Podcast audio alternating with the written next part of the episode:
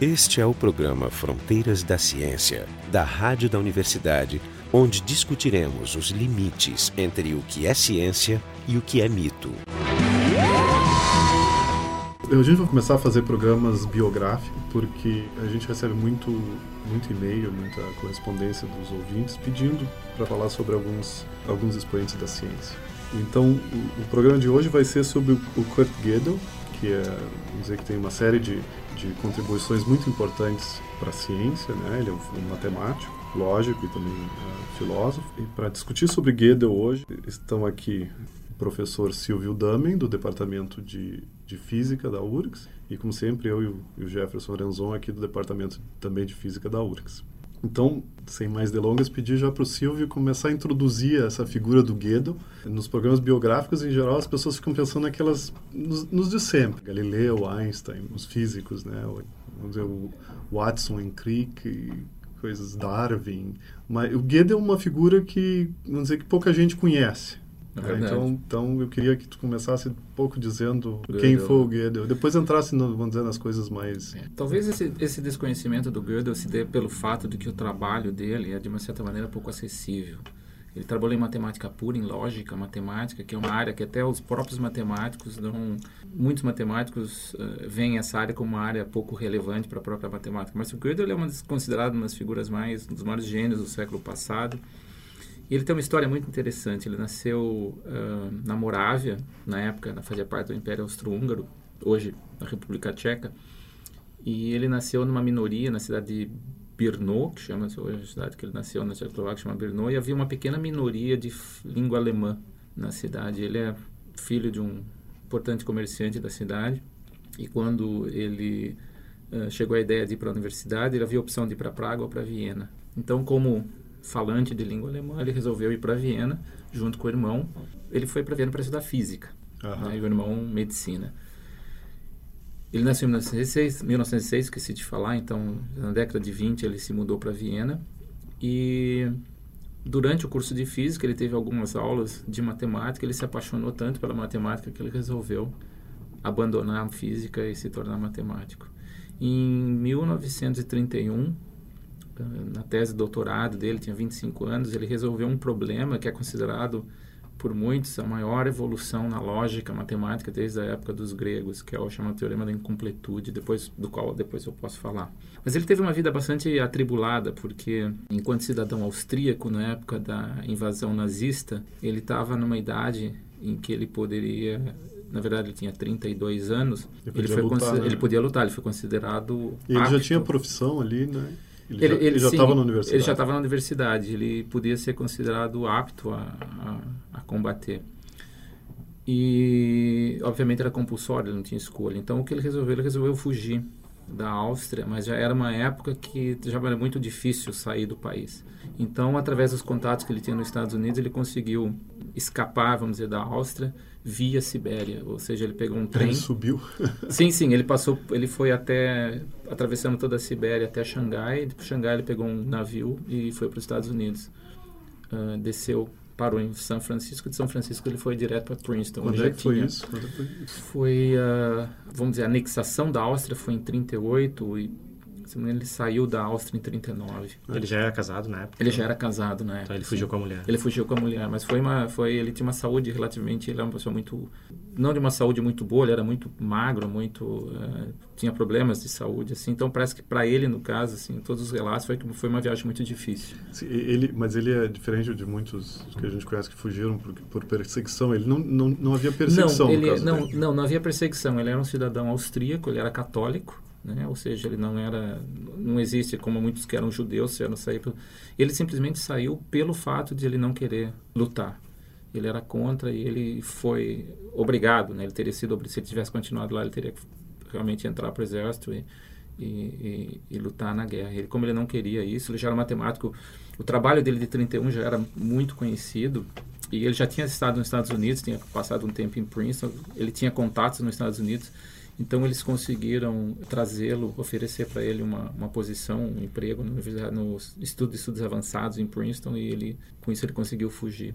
Eu conheço uma história, não sei se ela é verdadeira ou não, que ele passou um tempo ilegal, é, sem estar com a situação regularizada nos Estados Unidos. E, um, um certo momento, resolveu, bom, vamos, vamos resolver, vamos corrigir teus papéis. E ele, ele se recusou, porque ele disse, não, eu estou lendo, a, eu já li a Constituição Americana e tem duas ou três contradições lá, eu não posso assinar isso. É, na, na, verdade... isso, isso, pode ser brincadeira. Na, na, verdade, não, não, a história ela tem um fundo de verdade. Na verdade, o, o Gödel era austríaco, mas ele se naturalizou, naturalizou americano. E o processo de naturalização nos Estados Unidos é, é feito perante um juiz, onde o juiz coloca certas questões né, sobre o país, sobre a história, sobre a cultura do país. E uh, o Einstein, que era um grande amigo dele, o físico Robert Einstein, foi o, vamos dizer, era o sponsor, né, o, a pessoa que responsável pela, pela apresentação dele. E o Gödel comentou com Einstein que ele não poderia fazer um juramento à Constituição Americana porque ele tinha descoberto que havia uma inconsistência lógica. A Constituição Americana ela ela ela está escrita de tal maneira que ela permite menos em teoria, o estabelecimento de uma ditadura nos Estados Unidos. e ele disse para o Einstein, falou, não, eu vou ter que falar isso para o juiz. E o Einstein falou, não, não, não fala, nem toca nesse assunto, porque isso aí pode complicar o teu processo de naturalização. E a história que eu li a respeito. Bom, essa história é verdadeira. Agora, o que eu não sei se é verdadeiro, o que é contado, é que ele realmente, na hora do processo de naturalização, ele, ele comentou isso com o juiz. Mas o juiz, sabendo quem ele era, um lógico, um matemático muito famoso. E Contextualizou sabendo, a pergunta. É, vamos ver, ele falou: tudo bem, faz de conta que o senhor não falou isso. E ele, ele ficou bem adaptado ou era, ele era como Einstein? Assim, não, meio, ele não ficou meio, bem adaptado. Meio ilhado, falando alemão. E ele, ele era relativamente ilhado falando uh, pelo fato de falar alemão, mas também pelo fato de ele pertencer àquela cultura europeia, austríaca, Viena. Ele passou boa parte da formação dele acadêmica em Viena. Então ele saiu de, um, de uma cultura vienense dos cafés, dos, das grandes universidades, dos centros, e foi para um país relativamente jovem. Então ele teve realmente problemas de adaptação e foi por isso que ele e o Einstein, de uma certa maneira, se tornaram os dois melhores amigos em Princeton, porque eles discutiam muito ciência entre eles. Inclusive tem um resultado interessante. O, o, o Gödel ele trabalhou com teoria geral da relatividade. Sim, foi, não foi ele que deu as três soluções, aquela do, do, do da curvatura do espaço. É, ele mostrou que teoricamente existe uma solução da equação que permite que você volte para o passado. Sim, né? sim. É isso um, esses são os universos girantes, rotatórios de, de Gödel. E foi, na verdade, por uma... E, na verdade, é, é, é, condição, né? Se o universo tiver rotação, Sim, a rotação, viagem no tempo, a viagem é, no tempo é permitida. É. Mas ele, isso é uma coisa interessante, porque o Gödel, ele era o que os matemáticos chamam de um platonista, ou seja, ele acredita que a matemática não é uma invenção humana, mas a matemática ela é uma descoberta humana, ou seja, nós descobrimos a matemática, ela existe independente de nós existirmos. Sim. Então ele dizia, bom, se existe uma solução é porque em algum lugar essa solução deve deve haver algum universo onde essa solução sim. se aplique. Então ele, ele ele era muito nesse ponto, ele era um pensador muito sui generis, né? Bastante é, o Einstein mesmo dizia né, que uma das razões para ele ir até a universidade é porque ele podia voltar caminhando e conversando com o Gödel. É, ele usou a palavra privilégio, é. né, que realmente é um, um, elogio vindo do Einstein, é um tremendo do elogio. Né? E, e essa questão da... Porque uma, uma, uma coisa é ter dificuldades em se adaptar num local, mas ele, ele tinha uma certa instabilidade mental, não? Sim, o, o, o Gödel, isso é um, infelizmente, essa... Um, acabou contribuindo, contribuindo para para a morte relativamente prematura. O Gödel, eu não saberia dizer hoje em termos médicos qual o problema que ele tinha, mas ele ele seria uma espécie de uma esquizofrenia. Ele sofria de mania de perseguição. Ele achava que ele ia ser envenenado. Então, por exemplo, ele só comia comida que a esposa dele cozinhava para ele. Eu achei que era só comia comida que a esposa provava. talvez, talvez, mas eu sei que isso ele só comia. Disse, mas ele, isso é o que ele, ele só comia. Inclusive, uh, nesses pontos, o irmão dele, que era médico, que estudou poucos anos de diferença, que estudou medicina, teve um papel muito importante porque o irmão dele, que eu me lembro das coisas que eu li a respeito, o irmão dele acabou virando um neurologista. E o irmão sempre, de uma certa maneira, cuidou para que ele se mantesse relativamente equilibrado, estável. E isso acabou, disse que isso acabou levando à morte porque a esposa dele teve um problema de saúde, ela ficou internada e a partir do momento que ela foi para o hospital, ele simplesmente parou de comer. E ele morreu de inanição. Mas ela, ela não morreu? Ela morreu também. Ela, ela morreu. teve um problema relativamente sério de saúde. Ela ficou alguns meses internada e morreu. E quantos anos ele tinha? É só fazer a conta. Ele morreu, ele nasceu em 1906, morreu em 78. Então ah, ele sim, tinha. Mas já, já tinha 72 70, Não, já tinha 72 anos. Ele sim, tinha 72, sim. mas ele realmente, ele, ele, ao morrer, ele pesava 38 quilos. Então realmente ele parou de comer. Os amigos, né, as pessoas que estavam em Princeton tentavam. Mas sim, não... talvez o que ele precisasse era só um remedinho, né? É, justamente, 50 mas- miligramas de alguma coisa por dia, ele não precisava mais ter esses Mas eu, eu, eu acho que esse problema mental dele acaba, esse problema que ele tinha, né, essa maneira de perseguição e o fato de achar que ia ser envenenado, acaba, para mim é uma questão interessante porque eu fico imaginando até dado a genialidade dele, onde está o limite entre genialidade e loucura, né? É, ele- pergunta muito se a.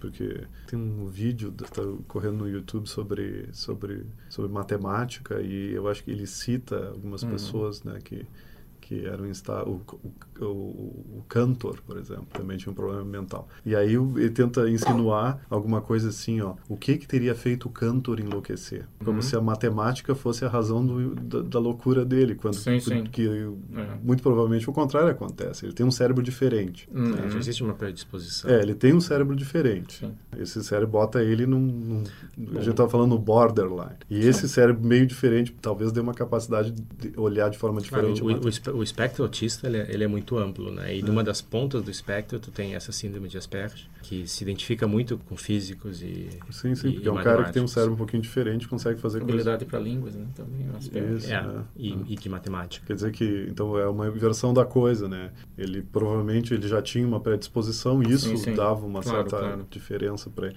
Esse é o programa Fronteiras da Ciência, a gente está aqui hoje discutindo o Kurt Gödel e o guia de estudo desse programa vai estar no nosso site, no frontedaciencia.urgs.br. Vamos voltar e vou falar um pouco das contribuições Sim, e tal sim. do Teorema da Incompletude. O Teorema da Incompletude, para o ouvinte leigo, assim, é uma das... Vocês fazem uma, uma busca na, na internet, vocês vão ver que está muito relacionado o Teorema da Incompletude com a ideia que talvez a matemática não, se, não, não consiga dar conta de todos os aspectos da realidade. É isso que a gente ouve falar. Porque matemática, porque existe um pensamento anterior a Gödel que dizia, não, com a matemática vamos conseguir entender tudo no mundo. E aí o Gödel apresenta esse teorema dele, que é uma modificação, né, uma, forma diferente de ver as coisas, e aí a partir daí muita gente, não todos, mas muita gente não, vivo, a matemática também é limitada. Então tu podia falar um pouco no assunto, se eu estou certo, se eu estou errado, se a visão é muito superficial. Não, não, a visão é correta. O problema que existe, na verdade, a grande discussão é se os resultados do Gödel para a matemática eles podem ser extrapolados para as outras áreas de conhecimento. Mas a ideia, voltando um pouco ao, ao teorema da incompletude, havia um problema que havia sido proposto por Hilbert, uh, um dos famosos problemas do Hilbert, que queria uh, mostrar se a matemática ela poderia ser toda ela axiomatizada. O que quer dizer isso? Basicamente, dado uma uma, uma teoria, vamos pegar uma coisa que todo mundo conhece, álgebra, né? se é possível você provar todas as, dizer que são verdadeiras ou falsas, quaisquer né, uh, regras que você tire usando a álgebra. Por exemplo, vou comparar com um jogo de xadrez. Você tem um jogo de xadrez, você tem as regras, que é a maneira como você move as peças do xadrez, e uma pessoa pode, vendo um jogo, pode falar, é possível que ele vença, que ele dê um checkmate usando esse ou esse movimento, ou esse tipo de abertura é possível. E é fácil dizer se, você, se aquele tipo de movimento é, é permitido ou não, simplesmente usando a regra, as regras dos movimentos das peças do xadrez. A matemática é algo parecido. Você tem um conjunto de regras, a pergunta é, dentro desse conjunto de regras, é possível provar que tal asserção é verdadeira ou falsa? Ou seja, tem perguntas dentro da matemática. Tem perguntas na matemática. Será que a matemática consegue resolver todas as perguntas que Todas as possam perguntas- ser feitas de forma de, matemática? De forma matemática. E o que o Gödel mostrou é que não. Isso foi um grande choque, na verdade, para os matemáticos na época, porque ele mostrou que uh, se você, para você responder certas questões que são colocadas dentro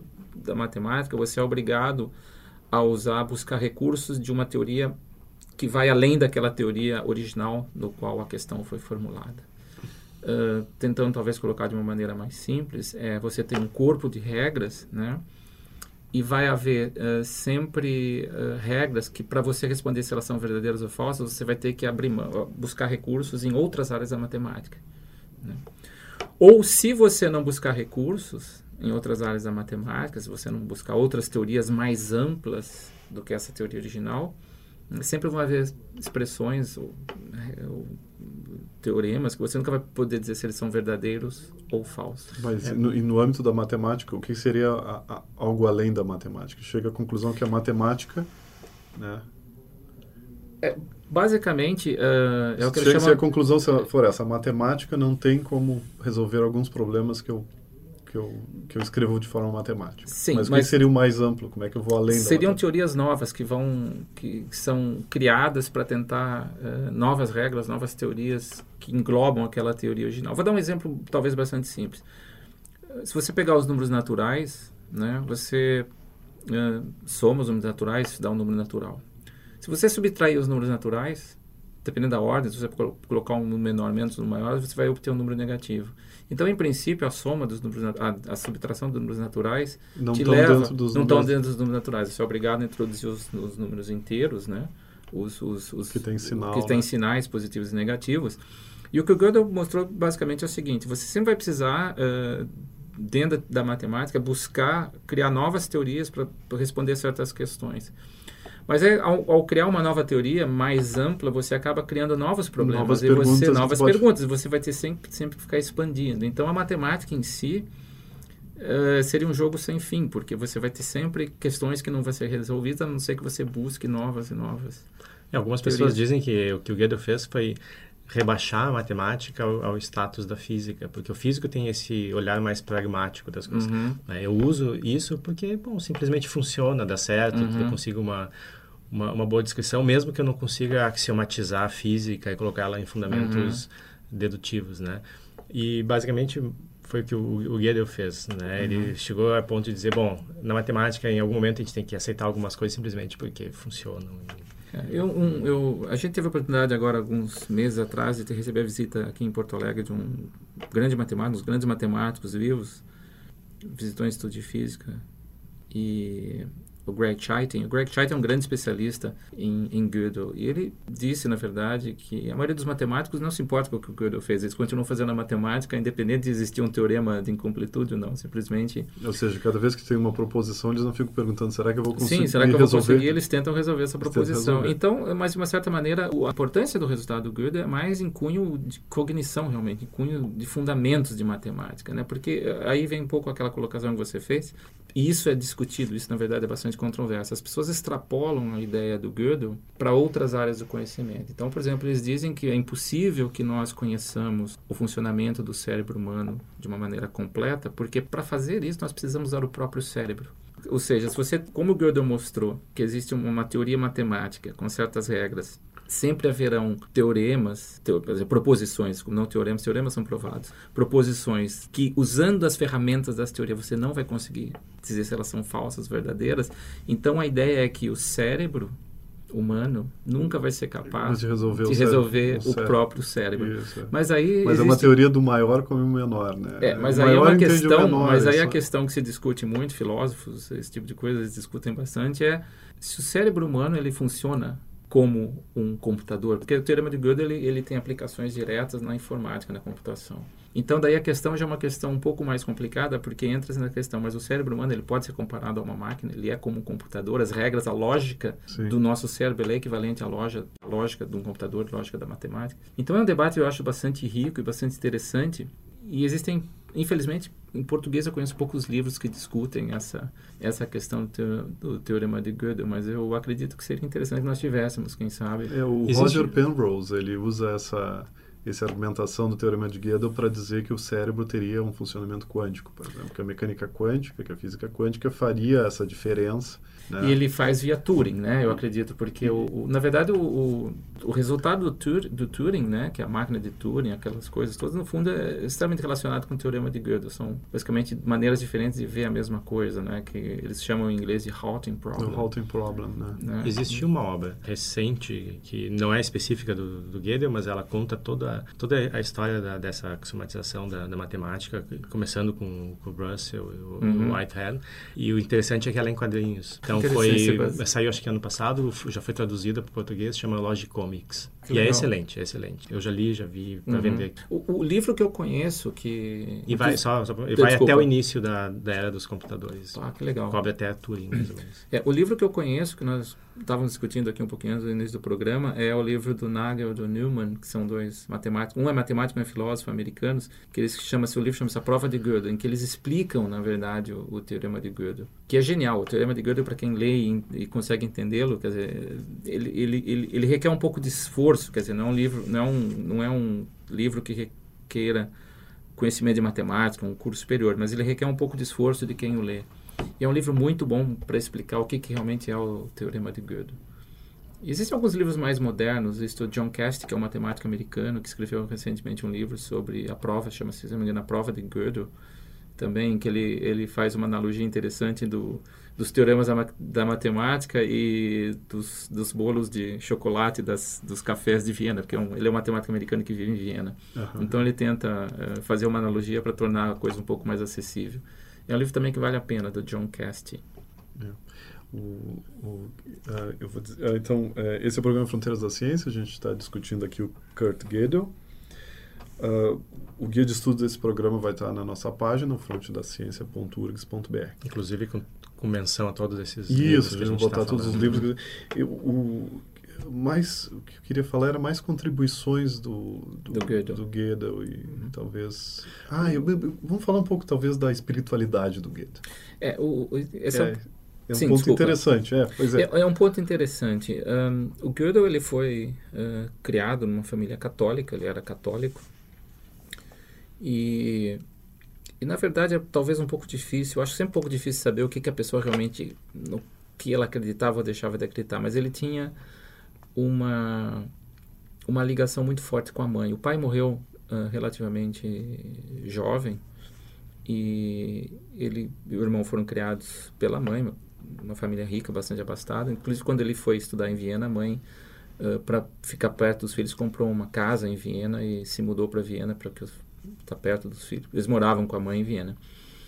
E durante toda a vida ele manteve uma ligação muito forte com a mãe dele, e a mãe dele era uma, uma pessoa bastante crente. Então, o envolvimento dele com religião, existe uma prova matemática da existência de Deus que, eh, feita que por ele, ele, Feita por ele. eu, eu cheguei a ver essa prova, mas eu não tive, vamos dizer, a paciência, o tempo. Eu vi uma, eu vi uma facsímile dessa prova para ler realmente o que, que ele...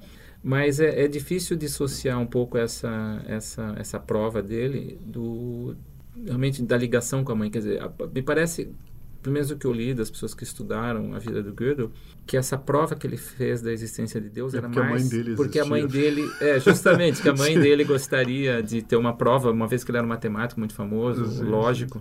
E como ela provavelmente não ia entender o que ele fez. É, justamente. Então ele ele, ele fez, existe uma prova matemática da existência de Deus feita pelo Gödel que ele fez uh, e mandou para a mãe.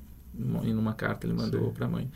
Mas ele, em momento algum, uh, das coisas que eu pude ler, ele se manifestou, ele manifestou qualquer tipo de religios, religios, religiosidade mais ostensiva. Ele, ele costumava dizer que ele, ele era uma pessoa teísta, mas que ele não participava de nenhuma religião organizada. Né? E é, um, é. um dos pontos de Mas parece que a, que a coisa que ele que parece que era o ponto era esse negócio da vida depois da morte, né? Que ele acreditava na vida, uma decorrência é, lógica do mundo que ele observa. É, ele, ele disse isso, é verdade. Ele disse hum. que é, havia um afterlife, né? Mas eu eu não, eu não... Mas isso não é, tem... é, é, é difícil, porque como, como ele era uma pessoa... Um, ele, ele teve uma carreira muito interessante. Ele, ele tinha uma coisa muito interessante. Ele, ele era muito, de uma certa maneira, fora dos padrões daquele meio no qual ele nasceu, porque ele casou-se com uma dançarina. É uma coisa interessante. Ele esperava-se de uma pessoa dele que vinha de um da elite na Áustria que ele casasse com uma pessoa do mesmo estado social. Na verdade, se esperava que ele, como lógico e, e físico, que ele não casasse.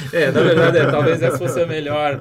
Mas quando ele, ele casou a não, Adélica... Eu, não, eu discordo de ti, como lógico e físico, ele tinha que casar com uma é, dançarina. É. de qualquer maneira, ele... A ele, escola do Feynman. Ele Sim, foi... claro, depois que tu percebe a coisa, tu vê que o melhor é casar com uma dançarina. dançarina. Ele realmente ele, ele foi excluído em Princeton, porque, por exemplo, ele não morava no mesmo bairro que a maioria dos professores de Princeton, que era um bairro mais assim, elitizado, morava. Ele morava no bairro operário de Princeton.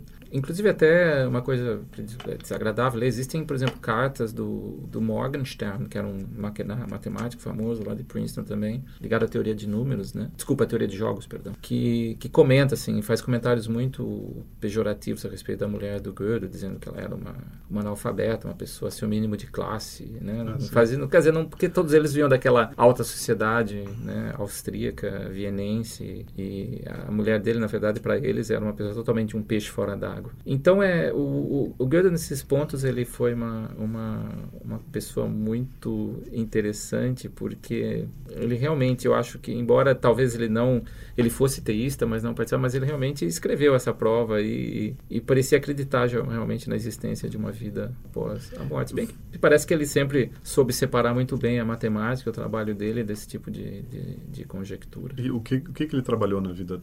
Porque ele, a gente fala, fala muito do teorema da incompletude, que é muito importante. Mas ele... Sim, ele trabalhou no famoso problema do contínuo, né, que era um dos problemas da, que tinham sido colocados para o Hilbert, pelo Hilbert também, mas ele, eu acho que para nós físicos, talvez, do ponto de vista mais aplicado, o, o grande resultado dele em física foi uh, das discussões que ele teve com Einstein, foi de fazer uma mostrar que sob certas condições, né, como a gente comentou no início, o universo como um todo ter uma, tiver uma rotação, é possível você viajar para o passado. Ou seja, viagens no tempo, elas seriam impossíveis, desculpa, seriam possíveis dadas certas condições do universo. Ele pôs, inclusive, ele até uh, fez um cálculo mostrando que era possível, mas era, era viável, mas talvez impossível, porque a energia necessária para você. É, eu até não sei se eu consigo compreender o que é um universo rotando. Né? É uma coisa difícil para nós físicos Sim. compreendermos. Existe, na verdade, uma. Depois que ele havia feito isso, é, resultado desse trabalho de 1949, o Chandrasekhar publicou um trabalho mostrando que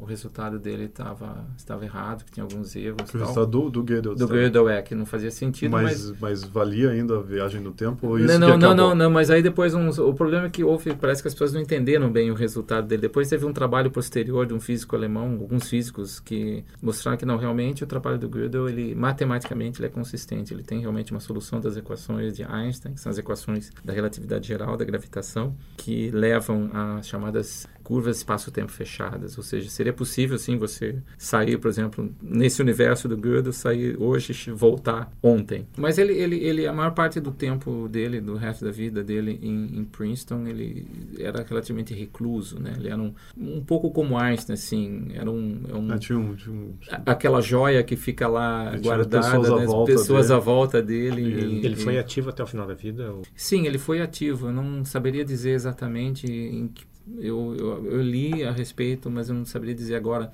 quais os, os, últimos trabalhos que ele fez em matemática, mas ele se manteve ativo, sim. Ele, ele, ele dava aulas, ele pesquisava e participava dos seminários. E, e existe uma história, talvez se eu tiver tempo de dizer, que é bastante interessante, que foi quem me contou foi o Greg Chaitin, quem é? Uh, esse matemático, ah, né? Ele essa história é verdadeira. Ele tem um grande amigo ele não me disse quem era o amigo mas um amigo matemático que na década de 50 era um jovem matemático ainda procurando seu lugar ao sol e ele foi convidado para dar uma palestra em Princeton. E ele chegou com o carro ele estava descendo a rua de Princeton com o carro quando ele viu alguns metros à frente dele no meio caminhando no meio da rua o que parecia ser uma criança usando vestida com terno, ele viu por trás, né, de costas, e do lado dessa criança uma senhora gorda com cabelo branco sobre caindo pelos ombros, com uma roupa assim bastante larga, toda e ele pensou, esse matemático pensou, o que, que, será, quem que será a senhora gorda com essa criança? Foi, na verdade, quando ele percebeu que aquelas duas pessoas, na verdade, eram o Gödel e o Einstein, né? O Einstein, que era bastante corpulento, conhecido por ser uma pessoa relativamente forte, corpulenta, mas totalmente desleixado, e o Gödel, ele sempre andava vestido, né, de paletó e gravata. E, segundo o Greg Chaitin me contou, disse que se a matemático amigo dele pensou que existe duas maneiras dele ser famoso, se tornar famoso, ou como matemático, ou atropelando, ou atropelando os dois os maiores gênios da, da, da dos, um dos dois, dois dos maiores gênios do século XX. Então diz que por um momento ele sentiu aquela compulsão de atropelar o Einstein e o Gödel, mas ele falou não é melhor. E, eu escolhi a solução difícil. Escolhi a solução difícil e tentar me tornar um matemático. Depende do momento da carreira dele. Ele estava começando. Ele estava começando. Talvez ele tivesse né? 50 então, anos ele, ele, tivesse ele, optado ele, é, pela, ele apostou ainda na, no futuro e parece que ele não me, como eu falei, ele não me disse quem que é a pessoa, mas disse que é um matemático bastante conceituado. E eu achei, eu simplesmente achei essa história bastante interessante de então esse foi o programa Fronteiras da Ciência. Hoje a gente discutiu sobre o Kurt Gödel. Estiveram com a gente aqui o professor Silvio Damen, do Departamento de Física da URGS, eu, Marco de Arte, e o Jefferson Anelzon, do Departamento de Física da URGS. O programa Fronteiras da Ciência é um projeto do Instituto de Física da URGS, técnica de Gilson de Césaro e direção técnica de Francisco Guazelli.